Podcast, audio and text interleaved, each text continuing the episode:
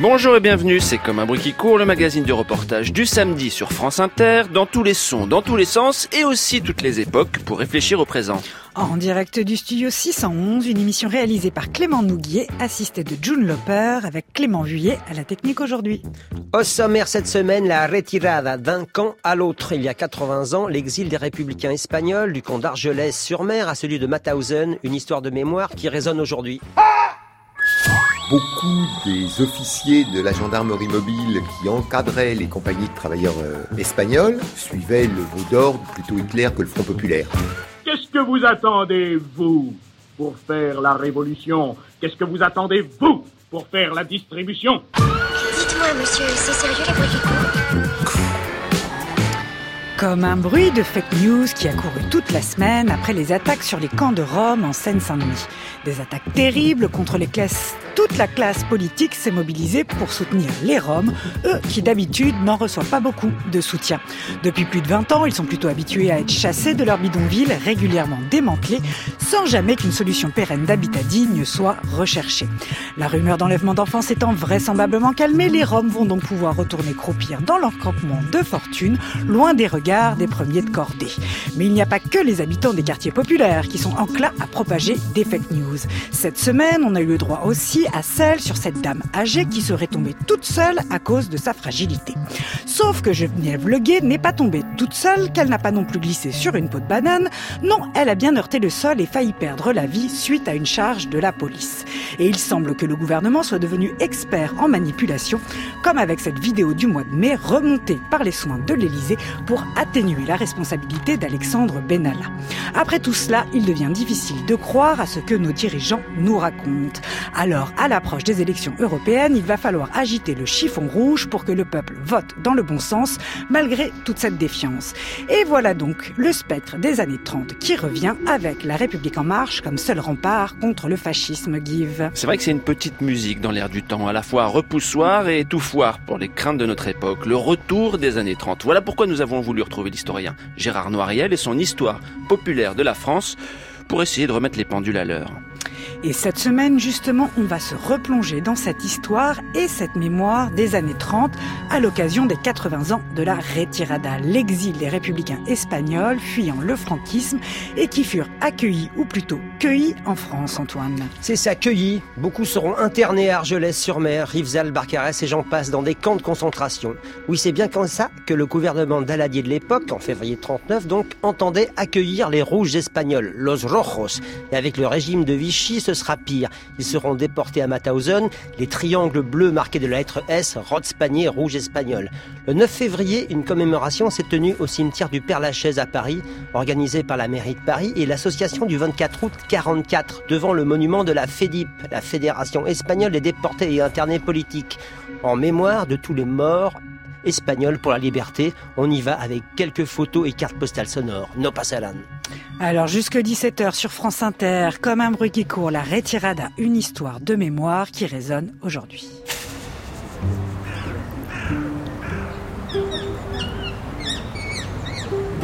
Samedi 9 février, 10h45, cimetière du Père-Lachaise.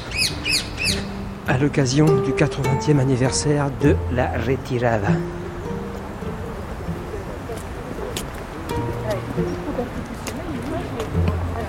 Sur les pavés, les pas des fils et enfants de républicains qui sont venus célébrer cette triste date. Me, Amable Marcellano. Soy hijo de refugiado de la CNT.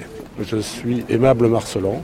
Je suis un fils de réfugié de, de la CNT et né en France de parents réfugiés. Parce que pour une grande partie des républicains, il s'agissait de faire une révolution sociale. Donc c'est aussi ça, la fin des illusions avec la fin de la République. Mais tous ces gens-là ne- n'abandonnent pas le, combat, puisque beaucoup des Espagnols qui vont rentrer en France en 1939 vont rentrer dans la résistance, vont rentrer dans les forces françaises libres, et c'est eux qui vont arriver, la, la compagnie la plus célèbre, la Nueve, qui était de la deuxième DB, arrivent les premiers des armées alliées dans Paris euh, insurgés. Et en parlant de la retirada, on veut aussi parler de ça. Des drapeaux républicains espagnols, rouge, jaune, violet. Les drapeaux de la République espagnole, disparus après le coup d'État du général Franco en 1936. Mesdames, Messieurs, après cette arrivée en cortège, la parole est maintenant à Madame Véronique Salou, présidente de l'association du 24 août 1944. L'année 2019 sera l'année de l'évocation de la retirade. L'exode de 500 000 républicains espagnols qui, après 32 mois de combat contre des armées de Franco et le fascisme européen, furent accueillis trop souvent dans des conditions indignes par la France de 1939.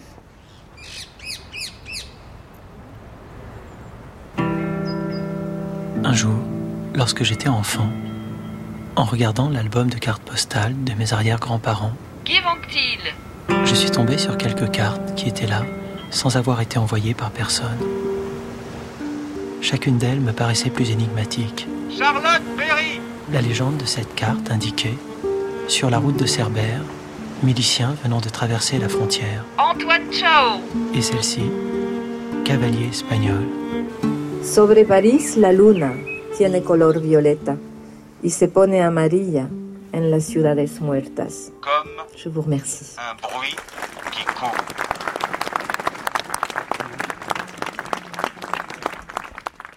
Antonio, vous, ça fait donc 80 ans que vous êtes en France. hein, vous êtes arrivé en France. Et en ce moment, c'est ce qu'on fête, c'est ce qu'on célèbre. hein, les 80 ans, en fait, de, de l'exode des Espagnols, de ce qu'on a appelé aussi la retirada. hein, c'est ça, c'est la Moi, fin. j'ai fait la retirada de côté, mais c'était la retirada, une petite retirada, parce que moi, je suis un de la derrota, hein.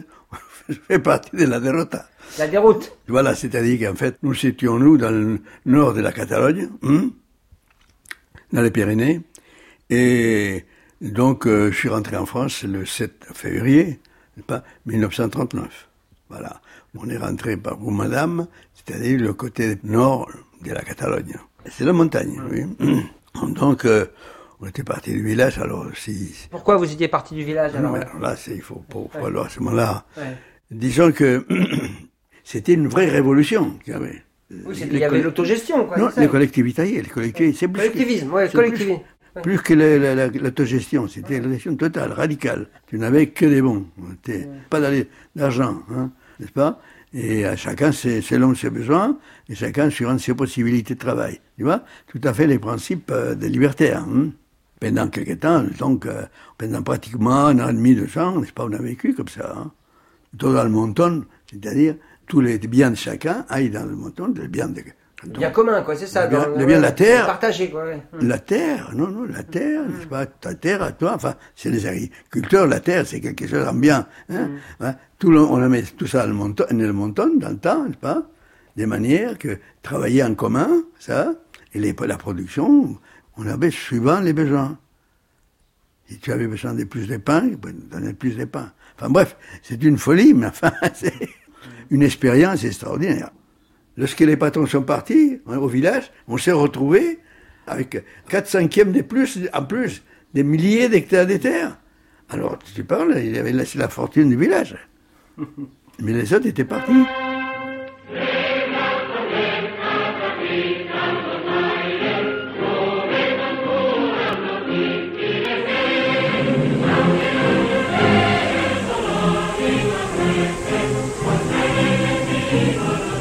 Salió la primera columna hacia tierras de Aragón, bajo la sombra gigantesca de Durruti, el eterno perseguido y encarcelado en tantas ocasiones, para vergüenza de nacionalistas, demócratas y sedicentes liberales de todos los tiempos revolucionarios.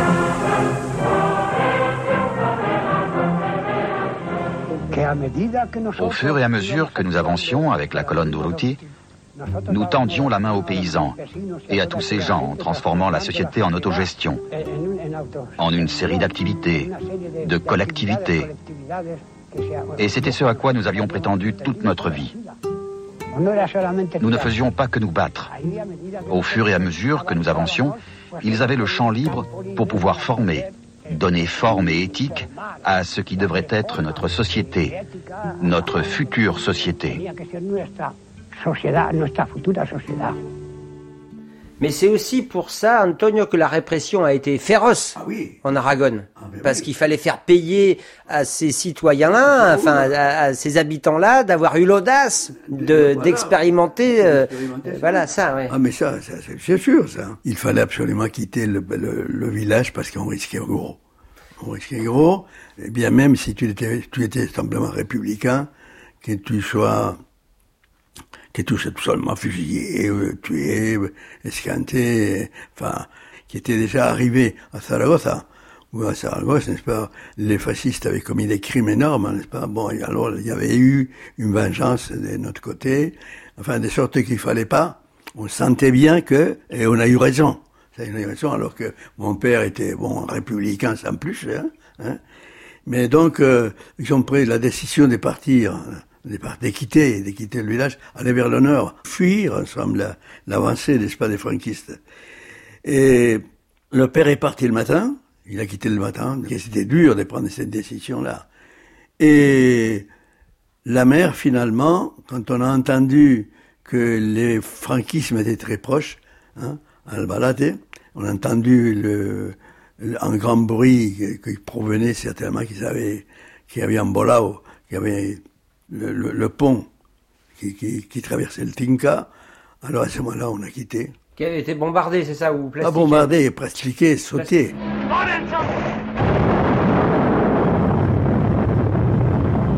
Je ne sais pas comment il a fait finalement, mais enfin, quand on a entendu le bruit, on s'est dit ça, c'est ça saute, c'est le pont qui saute. Donc euh, c'est pas. Donc c'était les républicains qui avaient Oui, fait sauter le pont, ouais. Bien sûr, bien sûr. pour gagner quelques heures, quoi. Ben voilà, c'est pour gagner quelque chose parce que on devait partir à l'aventure. Ma mère a eu le courage de tout seul parce que le père était parti, on ne sait pas où, comment, etc. De sorte que on, finalement on l'a retrouvé sur le chemin dans la nuit, qu'on a, on avançait avec les, les boricots, comme une espèce de défilé des, des gens, n'est-ce pas? Euh, comme dans toutes les, les, évacuations comme ça, eh bien, les gens qui se réunissent, ils, ils vont presque tous sur la même euh, route, et c'est ce qui est arrivé. Et c'est là qu'on a, en, enfin, en marchant la nuit, euh, il y a quelqu'un justement du village qui a entendu la voix de ma mère, n'est-ce pas, qui faisait avancer les boricots. Hein. Il a dit, ton mari est, est là. Enfin bref, donc on s'est retrouvés très vite, n'est-ce pas Il n'avait pas été bien loin. En février 39, lorsque les républicains ont perdu Barcelone et ont dû fuir devant les franquistes, 500 000 personnes sont venues se réfugier en France. Des hommes, des femmes et des enfants. Voilà, bon. Alors donc, on filait les uns derrière les autres, tout le long de la route, comme toutes les évacuations, hein, les chariots, les machins, enfin, tout le monde vers le nord. hein. On est arrivé à un village qui s'appelait Belbel, mais des Sardagnes, Sardaigne catalane. On s'est installé. Le soir, euh, on voyait les, les lumières de la France. On les voyait. Hein. Chez nous, il n'y avait pas, hein, parce qu'il fallait éviter, éviter, n'est-ce pas, les bombardements. En 39, c'est là où on se retrouve, n'est-ce pas Enfin, disons, le moment où on voyait bien que les, bon, euh, Franco gagnait la bataille. Février 39. Donc, il a fallu euh, s'étirer, mais enfin, pour nous, on était tout proche. Le 7, hein, enfin, quelques jours avant, on était arrivé à Puigcerdà pour passer la frontière et que on n'a pas, on a trouvé fer- fermé. Et les gens s'est cumulé, s'est cumulé. Donc là, on est en février 39, et là, c'est ce qu'on appelle la retirada. Tout à fait, oui. Et cette re- retirada, à travers les Pyrénées, il y avait donc plusieurs entrées à la France, tu vois. Mais elle n'a pas été immédiate. Les gens, finalement, arrivaient, arrivaient, pensaient que pouvoir passer la, la traverser la frontière, n'est-ce pas? Mais c'était fermé. Et nous, on a dû rester peut-être euh, au moins une semaine, au moins une semaine, n'est-ce pas? Jusqu'au moment, je veux dire, pour nous, c'était à peu près, après Cerda, c'était vers le 7, hein, Le 7 L'après- février. le 7 février vers l'après-midi, qu'ils ont tout commencé à ouvrir, uniquement, uniquement les personnes âgées, les femmes avec les enfants, n'est-ce pas? Donc, euh, et par conséquent, nous, on pouvait, mon frère pouvait finalement passer la frontière. Mais mon père, non. Donc, mon frère a décidé de rester avec mon père. Et donc là, c'est la première chose euh, qui s'est passée, des graves pour nous, c'est qu'il fallait absolument euh, se diviser, se partager en deux, n'est-ce pas, et se séparer. Hein. nous, enfin, ma mère et moi, nous, nous sommes passés. Hein. Alors donc, premier déchirement, hein. Il y avait un train qui nous attendait. Et le soir, on, ils ont démarré vers le nord. Et dans la nuit, on s'arrêtait, les trains y passaient, ils s'arrêtaient soit à Toulouse, soit quelque part, enfin dans les villes, grandes villes, ils s'arrêtaient. Et il y avait tout de même là, ça a été un accueil formidable du côté français. Oui. Non mais attends, parce qu'en fait, dans les gars qui s'arrêtaient, tu avais des, des gens, des gens des gauches, n'est-ce pas, qui, qui t'attendaient et qui te donnaient à ce moment-là et tout, toutes sortes de, de, de nourriture, etc. Alors qu'on on, sortait d'une guerre difficile avec mille difficultés, et là tout de suite il y avait quand même une chaleur humaine. Ça nous alors que d'autres endroits ça ne s'est pas passé, mais pour nous c'est comme ça. Hein. Ça veut dire, Antonio, que malgré le fait que le gouvernement français, c'était Daladier à l'époque, avait fermé les frontières et que les réfugiés espagnols et l'armée républicaine n'étaient pas les bienvenus, mais vous avez eu un accueil populaire de la population, un bel accueil, quoi. Moi personnellement, j'ai dit que c'était une belle accueil. hein. D'ailleurs, euh, j'ai appris qu'ensuite qu'effectivement ils avaient eu des difficultés, disons, à établir cet accueil à cause de la presse, n'est-ce pas, qui était contre les rouges, contre les machins, etc. Il y avait une presse très violente, n'est-ce pas, qui, avait préconisé d'éviter de, prendre tous ces, ces rouges, n'est-ce pas, qui nous venaient, ils venaient de saccager, n'est-ce pas, l'Espagne. Bon. Alors pour nous, c'est pas ça. Prise de court, les autorités françaises ont organisé au pied levé des camps pour accueillir les réfugiés. Mais ces camps ne s'appelaient pas des camps de réfugiés, ils s'appelaient des camps de concentration. Ras des marais humains, Bien sûr, il n'y avait pas encore eu la Seconde Guerre mondiale, épuisés, et l'expression camp de concentration n'avait pas le passé qu'elle a aujourd'hui. tout tombe. La neige, la pluie, la mitraille, les bombes. Ils sont des centaines, des milliers. Ils ne quittent pas leur pays. Ils échappent à la mort sûre vers leurs voisins républicains. On lit nettement qu'il s'agit de réfugiés, mais qu'en même temps, ils représentent une sorte de menace. Tout tombe, la neige, la pluie, la mitraille, les bombes tombent, les livres dans les fossés, fosses communes de linge, rêves, poèmes, liberté. Les chevaux sans force, les voitures sans essence, comme la lave grise d'un volcan, ils montent vers la frontière. On avait attendu le dernier moment pour leur ouvrir la frontière. tombe, tout tombe, la neige, la pluie, la mitraille, il tombe. Et on a enfermé les hommes, civils et militaires, dans des enclos de barbelés, sur les plages du Roussillon, à Argelès, Saint-Cyprien ou Port-Barcarès? Argelès, après, après 40. Moi, c'est Argelès après 40. Entre fait, il y a eu la guerre, la déclaration de guerre. Pas la guerre, mais la déclaration. C'était en octobre 39, 39, bon. Et brusquement, ben, à ce moment-là, la mobilisation a fait que la terre s'est trouvée sans bras, hein, sans bras français. hein. et donc, les camps de concentration se sont vidés.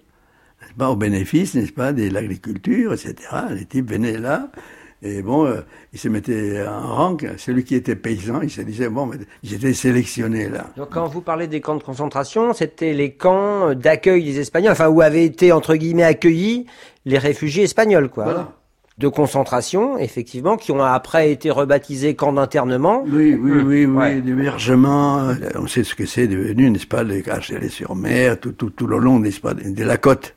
Et puis voilà qu'en octobre, patatrac, le gouvernement pétain, n'est-ce pas, nous déclare tous les rouges qu'il fallait nous enfermer parce que nous étions dangereux. Et c'est comme ça qu'en octobre, ils nous ont foutus à sur mer qui était vide, et il s'est rempli au fur et à mesure, hein, que nous arrivions, n'est-ce pas et il s'était vidé pour travailler la terre, n'est-ce pas Et après ça, il revenait, n'est-ce pas Donc, euh, vers le mois d'octobre, on, on est rentré, 40, et puis on s'est retrouvé à Argelès-sur-Mer, n'est-ce pas sur Donc la deuxième vague, hein. Deuxième ça. vague. Alors bon, les baraques étaient déjà là, les baraques. Alors il y avait le camp des hommes et le camp des femmes qui étaient séparés par des fils de fer. Mais des fils de fer partout. Hein. Voilà. Bon, tu penses bien, c'est pour nous, nous sommes tombés dans la lune, hein, quand on a finalement constaté la réalité, une vie dure, disons, point de vue euh, nourriture, euh, sur le sable, couché sous le sable, la nourriture était infecte. Comme le, camp commençait à devenir trop petit, ils sont agrandis. Le camp des femmes, ils l'ont fait plus, plus loin, devenu très important, où ils ont mis non seulement les, Espagnols, mais il y avait aussi les Juifs tous les juifs, n'est-ce pas, des, les familles juives. Hein, il y avait le camp des hommes. Alors là, à ce moment-là, on était totalement séparés, on ne se pouvait pas se voir. Je veux dire par là, autant au début, il y avait qu'un couloir dans lequel, n'est-ce pas, s'est promené la, la, police, mais autrement, enfin, on se voyait, on mangeait, etc. Tandis que là, on était tout à fait séparés. Alors, euh, ben, il a fallu s'y faire. Hein. Je me souviens d'être allé à Argelès, qui est maintenant une immense station balnéaire. Voir s'il restait quelque chose du camp. Mais je n'ai rien retrouvé. Le camp était là, sur la plage, peut-être à l'emplacement des campings. Et peut-être que les cartes postales de la série qui me manquaient montraient ce camp de concentration sur la plage que je ne pouvais plus voir. Euh, moi, j'ai demandé à ma mère de rentrer, rentrer en, Espagne. Oh, oui, on, était, on était tellement angoissés, le désespoir était tel, n'est-ce pas, que pour crever là, ben, c'était dit pourquoi rester euh, plus ici, c'est pas la peine. Allez, euh, je disais, je dis à ma mère, allez, on va pas crever, c'est des crever, on va aller en Espagne. Mais ma mère dit, mais c'est non, non, il n'est pas question. Il faut absolument rester là le temps que, tout au moins, qu'on retrouve ton père et ton frère. Vous savez rien. Parce qu'Antonio, il y a eu aussi beaucoup d'Espagnols républicains qui sont allés de camp en camp, mais jusqu'à Mauthausen, quoi. Et il y a justement un monument hein, au Père Lachaise, au cimetière du Père Lachaise. Donc il y en a pour qui ça a été beaucoup plus dramatique. Oui, oui, oui, non, mais c'est dit encore. Moi, j'ai eu dans le, dans le, malheur la famille, parce que la famille, a quand même, passé les deux guerres et deux retraites et sans mort, hein, et sans blessé. Donc nous, avons eu finalement, dans, notre malheur, on a eu encore de la chance. Hein. Il y a des gens, des gens du village par exemple, il y avait deux jeunes du village qui sont restés à Mauthausen. Enfin, on a Ils ont été déportés à Mauthausen. À Mauthausen, parce que Mauthausen a été fait par les, a été créé, enfin, par les, la sueur des pauvres gens, n'est-ce pas, qui arrivaient là-bas, particulièrement les Espagnols. Les grandes pierres, etc. Eh bien, c'est les Espagnols eux-mêmes qui s'écrivent, enfin, qui on leur a fait, hein, créé le camp des, des qui a broyé beaucoup d'Espagnols, oui, Mauthausen. Nous poursuivons notre recueillement musical avec euh, le morceau intitulé Mauthausen.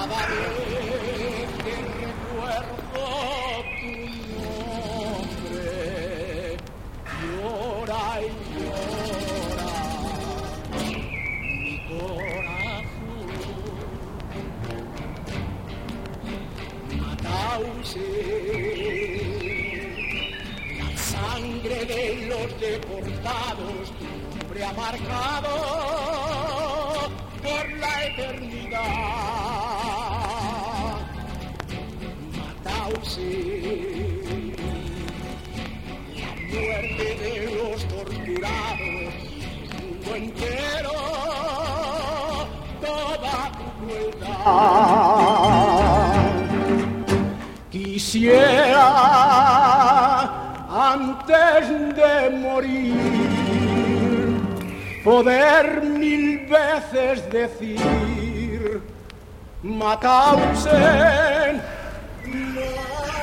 court. Sur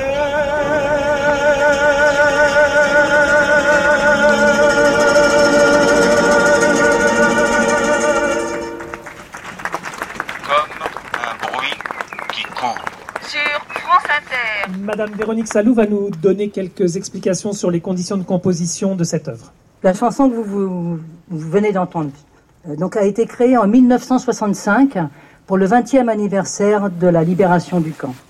Composée et chantée par deux déportés, donc Ricardo Garriga, le numéro des matricules 5972, et chantée par Juan Villato, le matricule 3829, qui était un des plus jeunes déportés de Mauthausen et qui chantait, la voix que vous avez entendue, avec un poumon en moins. Merci.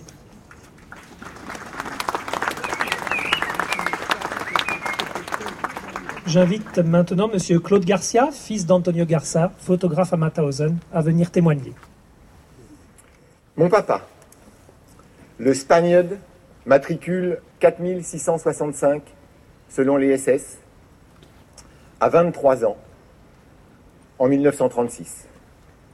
Photographe, Alors ça, Claude, Claude Garcia, c'est Dos Fotógrafos en Mauthausen.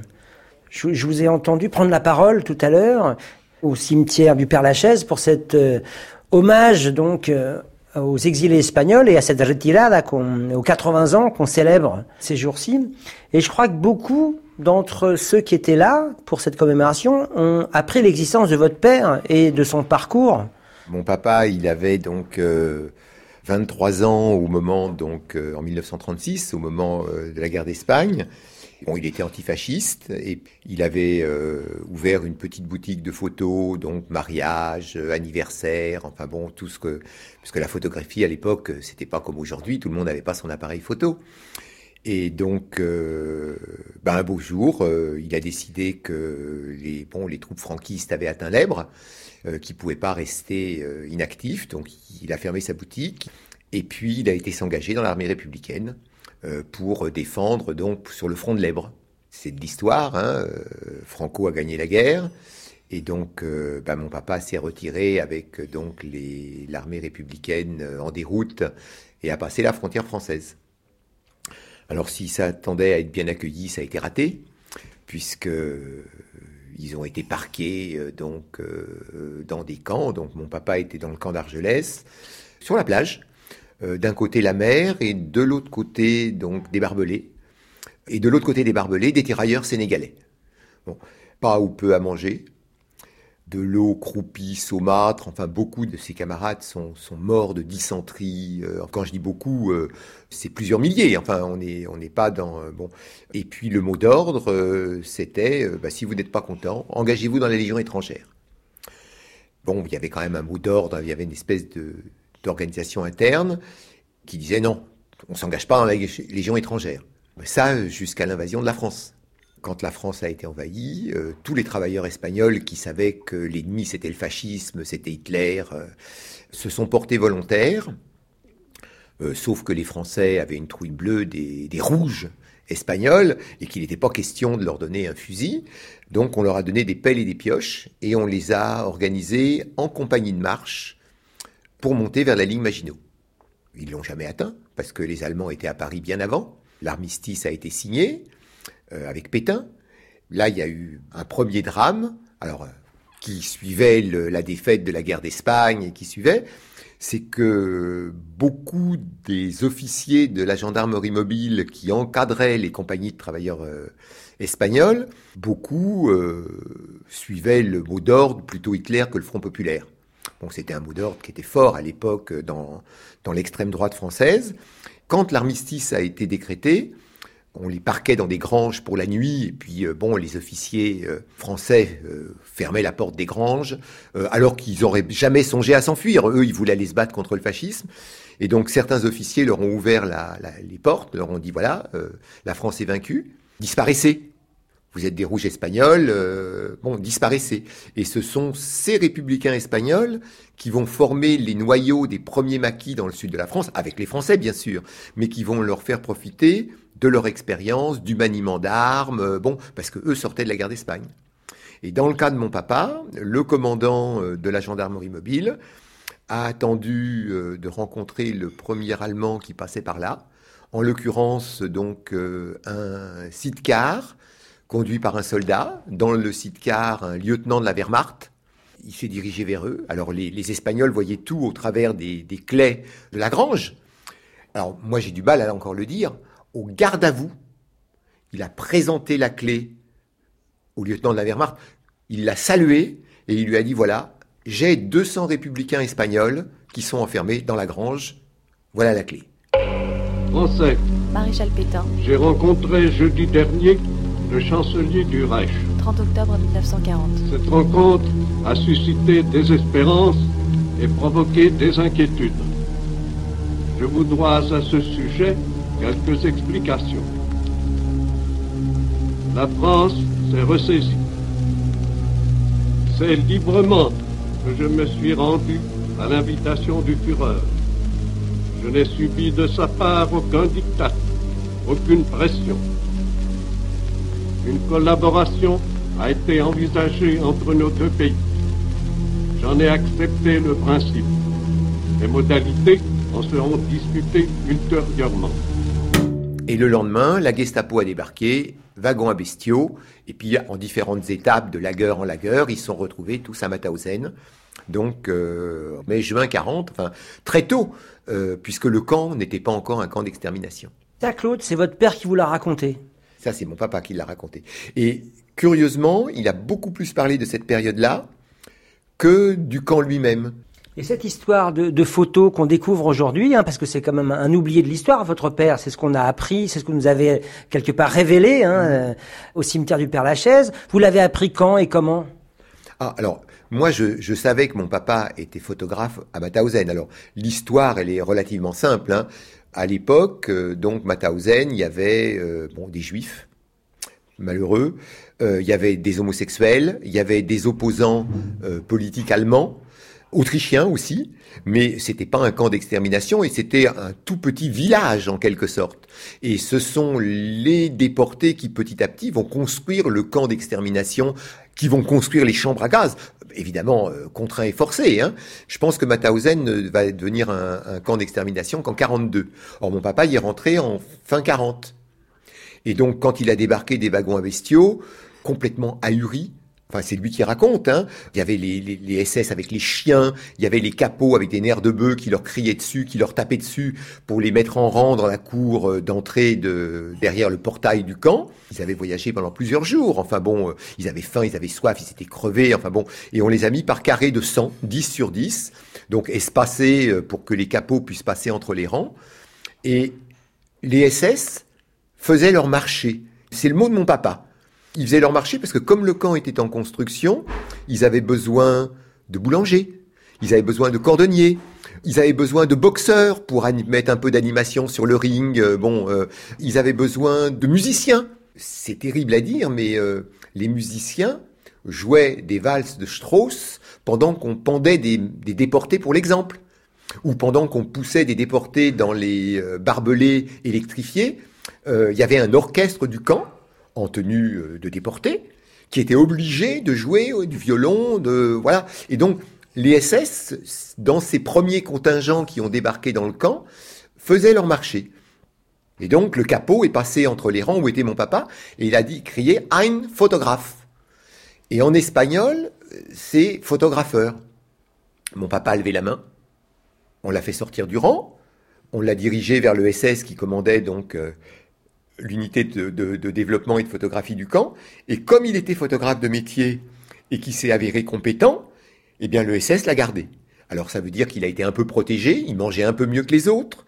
Alors je tiens à dire, c'était pas des collabos, c'était simplement des gens qui, voilà, qui fonctionnaient euh, euh, au plus bas niveau. Bon, il y avait des cuisiniers, il y avait des boulangers, il y avait bon, et puis il y avait un photographe. Et donc mon papa est rentré à la photographie du camp fin 40. Alors on n'imagine pas ce que c'est. Il n'a jamais touché un appareil photo. Il n'y a que les SS qui touchaient les jamais photos. Il n'a jamais eu accès à quoi que ce soit. Simplement, quand les SS amenaient euh, des photos de leur famille, des mariages, des anniversaires des enfants, ou qu'ils amenaient des photos, puisqu'ils adoraient prendre les photos des pendus, pendus pour l'exemple ou autre, eh bien mon papa, il développait le film, il faisait les tirages, il passait dans les différents bains chimiques, et puis qui séchait les photographies et puis il rendait ça donc euh, au, commandant de, de- de la photographie, au commandant SS. L'idée aussi, c'était quand même de documenter cette barbarie. hein. Voilà, alors ça a été le, le premier acte de résistance qui a été surévalué par la suite, parce qu'il y a eu euh, des, des centaines de photos, en particulier après la libération, il y a eu des centaines de photos de prise.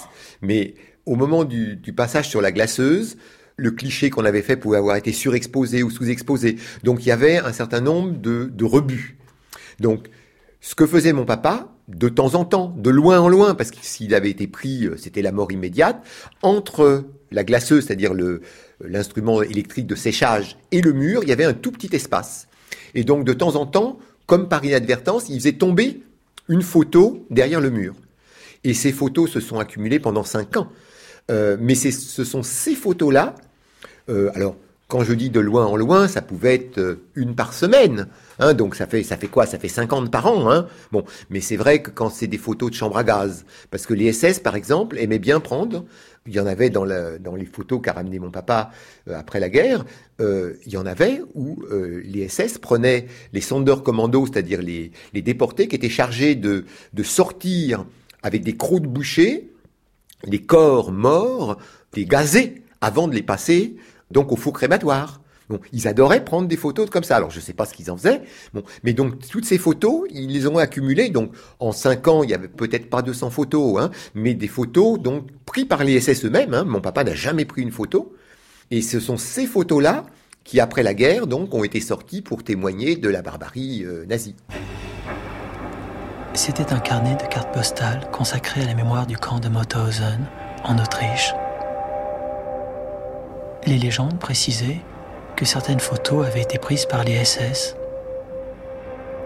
Sur la première page du carnet, un texte d'introduction faisait le compte des 122 767 morts enregistrés par les nazis au camp de Mauthausen. Classés par nationalité, non républicain espagnol, 6502. Alors ce livre, là justement, Dos Fotógrafos en Mauthausen, deux photographes en- à Mauthausen, parce qu'il y a un autre photographe qui est apparu, qui est devenu un peu le, personnage principal de cette histoire de photo de Mauthausen. C'est ça, au détriment de votre père, de l'histoire de votre père. Hein Moi, je dirais pas au détriment de mon père. Ce qui est important, c'est que ces photos soient sorties. En fait, en 45, mon papa, au moment où le camp a été libéré par les Américains, mon papa était malade, je, je me souviens plus de, ce- de ce qu'il avait attrapé, et donc au moment où le camp a été libéré, mon papa était à l'infirmerie. Les SS avaient disparu, hein, ils s'étaient enfuis depuis longtemps, enfin depuis plusieurs jours en tout Ils cas. avaient essayé de détruire toute la documentation, Oui. notamment les photos. Oui, mais mais ils n'avaient pas pu parce que justement euh, il y avait une, espèce d'organisation interne qui à ce moment-là a, a repris les commandes du camp avant l'arrivée des Américains. Et donc mon papa était à l'infirmerie du camp. Alors en sachant bien que à Mauthausen il n'y avait pas d'infirmerie, il n'y avait pas de médicaments, il n'y avait rien, et donc il était là, et au moment où le camp a été libéré, bah, ce sont les autres travailleurs de la photographie, parce qu'il n'était pas le seul. Hein. Alors, par exemple, dans le cas de Francisco Boix, il a pris l'appareil photo du SS qu'il avait laissé en s'enfuyant, et il a pris énormément de photos de la libération du camp, qui après donc se sont retrouvées dans les livres d'histoire.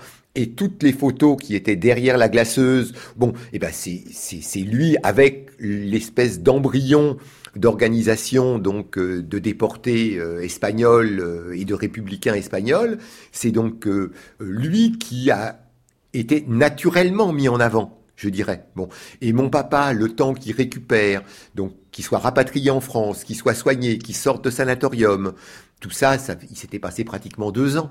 Et donc, bah, le temps que se construisent les associations d'anciens déportés, que les procès donc euh, d'après-guerre, euh, donc euh, pour des réparations, des dommages de guerre, etc. Il a fallu 15 ans pour tout ça. Bon, euh, mon papa, il s'est pas mis en avant à ce moment-là. Et donc Boyce a tout naturellement été présenté à juste titre comme un des photographes de Mauthausen. Et c'est en 2002 que euh, un historien espagnol après l'ouverture des archives, et puis après, surtout, la pression de la jeunesse, de la société civile, pour, pour connaître l'histoire. Euh, La donc- récupération de la mémoire historique, comme on l'appelle en Espagne. voilà. Bon. Et en parallèle, donc, un historien anglais, spécialiste de la période, creusait un petit peu aussi donc sur la déportation, sur euh, le devoir de mémoire, et donc, par hasard, il a eu par l'amicale de Mauthausen l'adresse de mon papa, et mon papa lui a raconté son histoire et lui a donné pas mal de photos de son fonds personnel. Et donc, euh, il a écrit en parallèle ce qui paraît plus juste, dos fotógrafos, deux photographes, Antonio Garcia et Francisco Boix. Alors, au procès de Nuremberg, euh, c'est Boix qui était au procès de Nuremberg. Bon, euh, c'est très bien. Il l'a très bien fait et il a très bien exploité les photos. Euh, enfin, il y a des photos de pendaison. Euh, je veux dire, on peut pas ou des photos de déportés dans euh, des barbelés. Je veux dire, il y a des choses qu'on peut pas nier.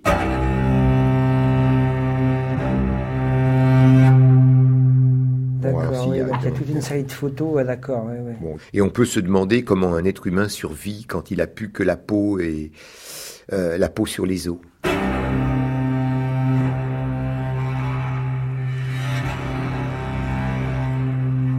Et il y a aussi, ça a prouvé la présence de dignitaires nazis euh, qui avaient visité le camp de Mauthausen alors qu'ils prétendaient le contraire, c'est ça? Oui, oui.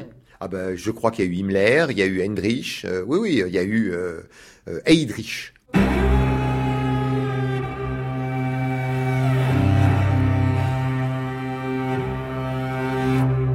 Ben voilà, Himmler, bon, c'est sûr que... Donc là, on voit une photo d'Himmler justement dans le camp hein, de, Ouais, ouais.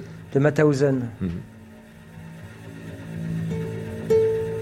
Mauthausen fut le dernier camp nazi libéré le 5 mai 1945. Et lorsque les soldats américains sont arrivés, une banderole était tendue au-dessus du portail sur laquelle était écrit Los españoles antifascistas saludan a las fuerzas liberadoras. Les Espagnols antifascistes saluent les forces de libération.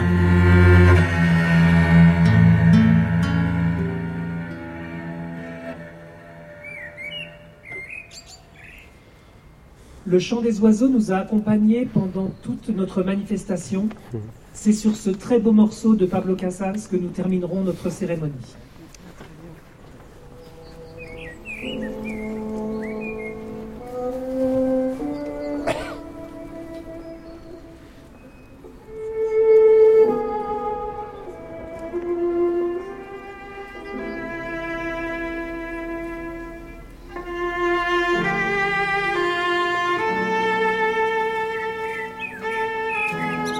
À la mémoire de tous les Espagnols morts pour la liberté, 1939-1945. Il y avait la mort, il y avait, l'odeur des chambres, à- des, des fours crématoires qui était omniprésente. Je crois qu'on n'imagine pas vivre 24 heures sur 24, 7 jours sur 7, avec l'odeur de chair brûlée euh, qui envahit tout l'espace. Mauthausen, c'est d'abord ça. C'est, la mort, c'est la faim, c'est les coups, c'est euh, l'odeur des, corps euh, qu'on, qu'on vient de brûler.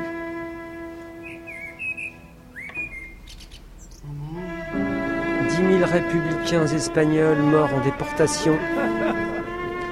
25 000 tombés aux côtés des troupes alliées dans les maquis ou fusillés.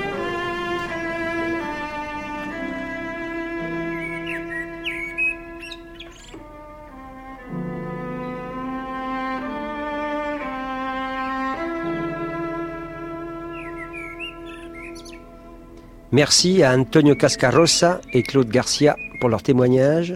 À lire Les Républicains espagnols dans le camp de concentration nazi de Mauthausen aux éditions Tiresias et à voir le documentaire No Pasaran, album souvenir de Henri-François Humbert. Après cette plongée dans la mémoire des républicains espagnols, revenons au présent. Car dans une Europe en crise qui se brunit, la tentation est forte de voir un retour du balancier, Guy. Oui, on pourrait appeler ça la Michel Sardouisation du débat public. Entre le joli temps des colonies et si les ricains n'étaient pas là, les années 30, un autre de ces inoubliables tubes qui semble coller parfaitement à l'ère du temps, car l'ère serait au retour des années 30. Et c'est vrai qu'entre crise économique, instabilité politique, polarisation sociale, creusement des inégalités et repli en- identitaire, les parallèles avec l'entre-deux-guerres ne manquent pas. Or, que ce soit pour faire un argument électoral ou bien une raison de se désoler, éditorialistes et politiques ont une fâcheuse tendance à vouloir nous habituer au pire. Mais qu'en est-il vraiment? Après les témoignages sur ces mêmes années qu'Antoine a recueillis, on a voulu aller retrouver l'histori- l'historien Gérard Noiriel pour essayer de faire le point quand beaucoup entretiennent le flou. À en croire le président de la République, nous serions en train d'assister à un retour des années 30. La classe ouvrière, le Front populaire et le président Lebrun. Le président, dans cet entretien, eh bien, compare la situation actuelle en Europe et particulièrement en France à celle de l'entre-deux-guerres. Dans les années 30, la montée des nationalismes, des populismes, l'idéologie du progrès technique, la crise économique, la toute-puissance des médias, les années 30 et si l'histoire recommençait. Les faits sont différents, mais il règne un état d'esprit qui rappelle cette période. Protectionnisme, antisémitisme, extrémisme politique de tous les bords. Bienvenue dans la fin des années 2010 ou au retour dans les années 1930. Dans les années 30, les La France a peur, elle se cabre. Euh, il faut le reconnaître, nous vivons une drôle d'époque, antisémitisme, homophobie, islamophobie remise en cause de l'IVG, dans un climat économique compliqué, délicat. Sommes-nous dans les années 30 Et si l'histoire recommençait Trump en écho à Mussolini, Poutine face à Staline, Le Pen et Doriot, Hollande et Blum. Des raccourcis trop abrupts Les années 30 reviennent et la gauche est dans le brouillard. C'est même un tout petit peu inquiétant car les années 30 avaient très très mal fini. et.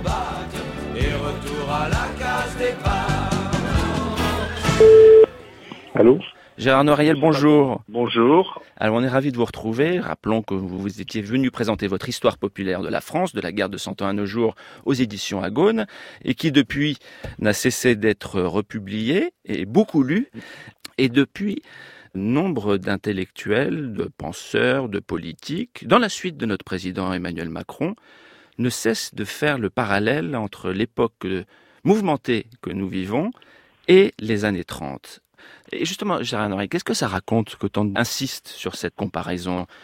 Oui, il y a alors euh, cette référence aux années 30, elle a été fortement évoquée depuis quelques mois par même le président de la République, Emmanuel Macron, parce que c'est un moyen de se positionner comme le rempart contre les atrocités euh, des années 30.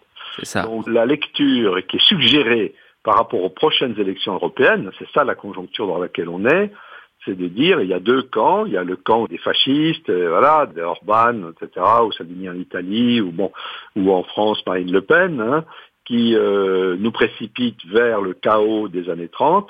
Et puis il y, il y a moi, il y a nous, les démocrates, libéraux, qui sommes les remparts par rapport à cette situation.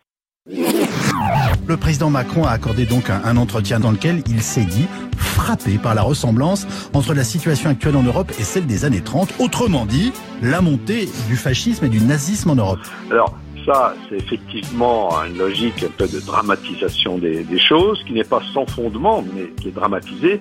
Et évidemment, de l'autre côté, on l'a vu, je crois que c'est Zemmour qui était intervenu là-dessus. Alors écoutez, je, quand On est au cœur quand même de vos centres d'intérêt. hein. Absolument, Voilà. absolument. Que pensez-vous de cette comparaison historique Éric Zemmour? Euh, pour la comparaison avec les années 30, l'effarement devant tant d'ignorance. L'enseignement de l'histoire est devenu une espèce de foutoir moralisateur et qu'on leur a appris uniquement que Hitler c'était mal et que euh, les années 30 avaient été une horreur, la montée du fascisme, du racisme, tous les méchants qui montaient en ligne. Zemmour reprochant à Macron de dramatiser en disant ça n'a rien à voir avec les années 30, Orban n'est pas Hitler, etc. etc. Donc c'est comme ça que le, le truc est positionné, je dirais, sur le plan euh, partisan. Et forcément, c'est un débat médiatique plutôt biaisé. Et ça, c'est l'historien qui le dit. Oui, c'est ça, parce qu'il y, a- il y a des différences considérables. Moi, j'ai insisté d'ailleurs dans mon histoire populaire sur le fait qu'on était dans des, une société beaucoup plus pacifiée. On est dans un monde plus, plus pacifique que celui des années 30 et la France n'est pas entourée de dictatures. Le contexte est différent. Même la, le- la logique euh, du fonctionnement des groupes d'extrême droite en France aujourd'hui n'est pas le même que celui des années 30. C'est, c'est- voilà. Rappelons-le, il y avait les années 30, il y avait 34, les ligues qui tentent de prendre le Oui. pouvoir, l'agitation dans les rues de l'extrême droite. Oui, voilà, la, la fameuse manif du 6 février 34, les historiens en discutent encore. Pour les, beaucoup de Français de l'époque, euh, la France était au bord du fascisme. hein. C'est pour ça que le front antifasciste a été mis en place. Et c'est pour ça qu'est apparu le Front populaire. Voilà, a- qu'après près Front prudent. Mais ça, c'est un point, je trouve, euh, de différence entre les années 30 et aujourd'hui. C'est qu'il y a une crise des partis politiques une difficulté à organiser euh, massivement les gens dans des luttes, alors que dans les années 30, c'est quand même le moment où le Parti communiste euh, devient une grande force dans la vie politique française, avec une classe ouvrière fortement syndiquée, etc., etc. On a, voilà, c'est, quand je parle de, de, violence des années 30, ça, ça incitait quand même des formes de mobilisation beaucoup plus puissantes pour contrer les forces euh, réactionnaires. Ça, vous, vous, insistez, Gérard Noiriel, à quel point le, les années 30 ont été celles du réveil de la classe ouvrière qui s'est vécue comme telle, alors que les années 2010, c'est celle de l'explosion des luttes, l'atomisation des travailleurs, et donc là aussi le recul des droits sociaux.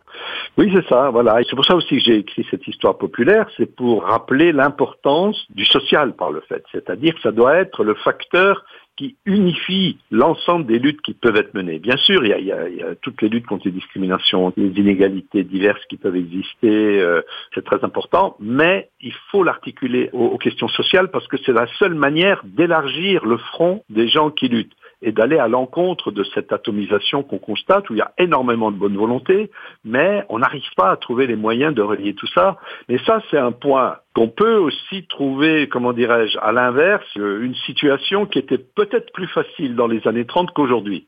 Je vais prendre un exemple. Aujourd'hui, la situation des réfugiés, qu'on appelle les migrants, elle est, je pense, aussi dramatique que celle des migrants des, des, années 30, puisqu'on voit avec des, des, familles qui meurent en Méditerranée, etc., des, les pays qui ferment les uns après les autres leurs frontières, situation dramatique qu'on croyait à tout jamais terminée, quoi. Et on les voit ressurgir puisque les pays européens, pas qu'européens d'ailleurs, ferment leurs frontières euh, aux migrants. Mais ce que je veux dire, c'est que dans les années 30, comme énormément de Français avaient conscience que c'était la démocratie qui était en jeu, ça a été plus facile d'organiser collectivement un front antifasciste dans lequel on prenait en compte la question des réfugiés. Parce qu'il y avait une solidarité, les gens se disaient, mais c'est nous-mêmes qui allons trinquer si euh, on continue avec cette politique. Alors qu'aujourd'hui, je suis pas certain qu'en France, tout le monde soit vraiment conscient que finalement notre sort et le sort des réfugiés soient, liés. C'est un petit peu cette question-là, qu'il y a une démobilisation politique, on le voit bien, hein, et c'est ça qui, je crois, est le grand problème actuel euh, et qui nous différencie peut-être des années 30, où là, moi je pense que c'est l'apogée, le summum de la lutte des classes en France, ça se passe à ce moment-là. Oui, jeunesse, le vieux monde s'écroule dans les douleurs et dans les larmes, dans le sang, dans la faim. Le vieux monde croule sous sa misère, le vieux monde croule sous sa bêtise. Le vieux monde crève de sa belle mort, de sa hideuse mort. Crèverons-nous avec lui? Non Qu'est-ce que vous attendez, vous, pour faire la révolution? Et ce que vous relevez, Gérard Noiriel, c'est que, en tout cas, il y a un point de départ commun entre les années 30 et nos années 2010. C'est des époques, des périodes marquées par le contre-coup de crise économique mondiale et globale. Oui, oui, ça, je crois que c'est le point qu'il faut jamais oublier, même si un certain nombre de commentateurs ont, tendance à, à l'oublier, c'est que c'est la situation économique qui, à mon sens, alimente aujourd'hui ce qu'on appelle le, le populisme, c'est-à-dire un retour d'un certain nombre de réflexes, de repli, de xénophobie, etc. Et ça, c'était effectivement déjà la situation dans les années 30, puisque les années 30, c'est quand même la conséquence du jeudi noir de, de Wall Street, 29, donc qui déclenche une, une, crise tout au long des, des, années 30. Donc il y a bien cet euh, élément commun. C'est-à-dire que là, c'était le crack de 29, et nous, c'est la oui. crise des subprimes de 2008. Voilà, c'est pour ça que la dimension économique est fondamentale. Parce que on peut, comme Emmanuel Macron, par exemple, se présenter comme le rempart, mais si on ne change pas de politique économique, vous comprenez bien que les raisons pour lesquelles on a une partie de la population, notamment dans les classes populaires aujourd'hui, un, qui ne croit plus à la politique, deux, qui peuvent être séduits par des thèses euh, conservatrices, xénophobes, etc., c'est aussi parce que tout ça est quand même nourri d'un substrat euh, de crise économique intense qui touche une grande partie des classes populaires aujourd'hui, euh, avec la, la, la chômage, la précarisation du travail, toutes ces questions-là qui sont évidemment le substrat qui nourrit euh, cette évolution très négative de nos sociétés. Alors, pour finir, Gérard Noiriel, dans votre note là que vous aviez publiée euh, le 3 novembre dernier, euh, vous écriviez L'incapacité des gouvernements successifs à résoudre la crise du capitalisme n'a pas suscité de révolte comparable à celle des années 30. C'était vrai jusque-là, mais alors, quel regard vous avez sur euh, le mouvement qui a éclos juste après euh, C'est celui des Gilets jaunes, qui est maintenant à sa 20e semaine? Voilà, oui, oui, ben effectivement, euh, on ne peut jamais prévoir la façon dont les luttes sociales éclatent. Hein. C'est, ça la, magie aussi du peuple. Mais oui, je pense que ce mouvement des Gilets jaunes euh, a été une manière d'exprimer ce ras-le-bol euh, et d'essayer de trouver une issue. Donc, mais moi, je pense que ça prendra du temps. c'est normal que ça ne se fasse pas en quelques mois. Ça s'est jamais vu. Justement, la crise est tellement profonde qu'on est dans une période de recomposition, que par exemple la question du climat s'impose euh, une prise de conscience euh, massive qui existe aujourd'hui, donc comment articuler aussi avec la question sociale, etc. On est là dans une phase, euh, je pense, de gestation, de réflexion, et ce qu'on peut espérer, que justement tout ça aboutisse à une recomposition des forces politiques, comme, ça a déjà existé dans le passé, hein, et que finalement ça nous donne des motifs d'espérer euh, dans une société euh, plus juste, meilleure que celle dans laquelle on est aujourd'hui. C'est pour ça qu'il faut des alternatives, des alternatives dans lesquelles les gens puissent croire. La politique, c'est aussi ça. Hein. C'est aussi un enthousiasme, c'est aussi une croyance dans un espoir. voilà, il faut, jouer sur les, dimensions émotionnelles à la fraternité, comme on dit. Toutes ces questions-là sont aussi en jeu pour leur, se remettre un peu en question. C'était comme un bruit qui court. Toutes les informations sont sur le site franceinter.fr. Retrouvez-y les dates des prochaines conférences gesticulées de Gérard Noiriel. Et nous, on se retrouve samedi prochain à 16h.